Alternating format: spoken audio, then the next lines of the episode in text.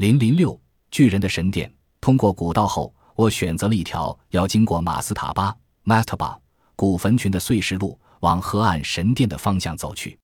马斯塔巴是一块四板凳的石台，为第四王朝的低位贵族及神职人员专属的墓地。现代阿拉伯语中，马斯塔巴即板凳之意，而这坟墓群也因此而得名。我沿着神殿的南墙取行，不禁联想起神殿和大金字塔一样，也是坐北朝南，误差仅圆弧的十二分。神殿的基座为正方形，每边长均为一百四十七英尺，但由于它建筑在一个西高东低的斜坡高台上，所以虽然西南的墙壁高仅二十英尺多一点，但东面墙壁的高度却超过四十英尺。从南面望去，神殿呈楔形结构。强而有力地蹲踞在一块高地上，但是走近仔细观察后，它映在现代人眼中的却是一些奇异、无法解释的特征。想必在古埃及人眼中，它也应该同样的奇异、无法解释。首先，不论内外，神殿中没有任何碑文或装饰。关于这一点，河岸神殿可以和击沙高地上其他几个同样无法辨识年代的重要建筑物，如几个大金字塔。以及阿比多斯地方的神秘建筑物欧西里恩阿塞瑞恩，本书下一章中将有更详细的解说，相提并论。但是除此之外，它与所有典型的、知名的古埃及艺术和建筑都迥然不同。所有古埃及建筑中都有丰富的装饰以及大量的碑文。河岸神欧另外一个重要的特征在于，整个建筑物都是用异常巨大的石灰岩石块堆积而成的。大部分的石块的长、宽、高约为十八乘以十乘以八英尺，但是有的却大到三十乘以十二乘以十英尺。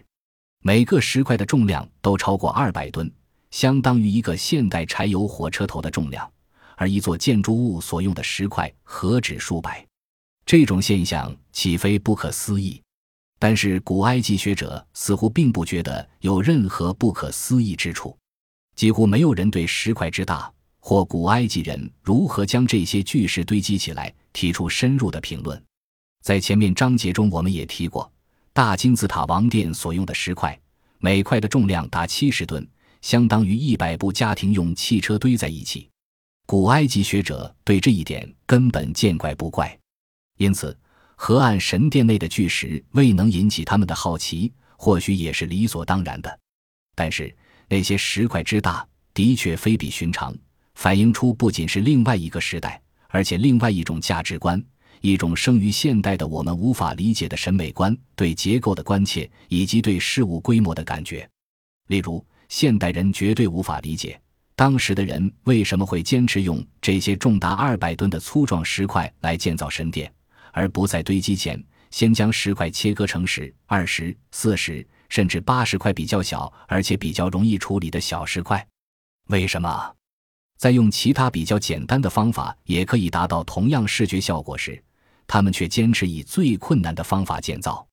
而且，古代建筑者是以什么方法将巨石举离地四十英尺之上的？目前世界上仅有两部地上用大型吊车 （crane） 可以吊起河岸神殿巨石般的重物，即使在营造科技发达的今天。这两部巨大产业机械的吊车臂长达二百二十英尺，机身上更需压上一百六十吨的相对重量，以防止吊车将巨石吊起后往前翻倒。而且，启动吊车吊起巨石前，必须先召集二十名专业技术工人，并施以六星期的训练，才能上阵操作吊车。换句话说，即使在所有现代科技与工程知识的辅助下，人类今天仍几乎无法将一个二百吨重的物品吊上空中，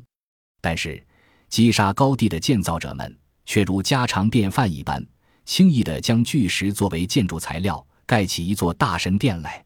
他们是如何办到的？我往河岸神殿下方的南墙走去，意外地发现巨大的釉灰岩石块不仅大得不可言喻，而且以各种角度排列在墙壁上，形成一个拼图般的图案。而且图案本身与秘鲁萨克华曼城堡以及马丘比丘古城，请参照本书第二部的建盖手法十分相似。另外，我还注意到河岸神殿外侧的墙壁似乎是经过两阶段完成的。墙壁的壁身是用二百吨的石灰岩石块堆砌而成的，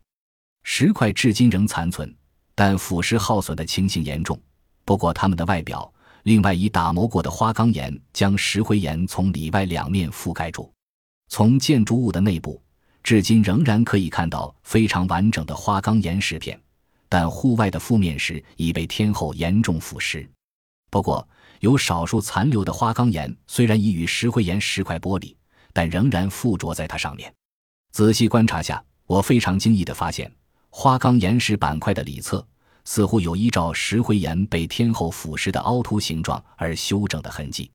也就是说，墙壁中央的石灰岩石块可能单独存在了相当一段时间，经过风雨摧残后发生腐蚀，然后才被人在它上面以花岗岩的石板覆盖住的。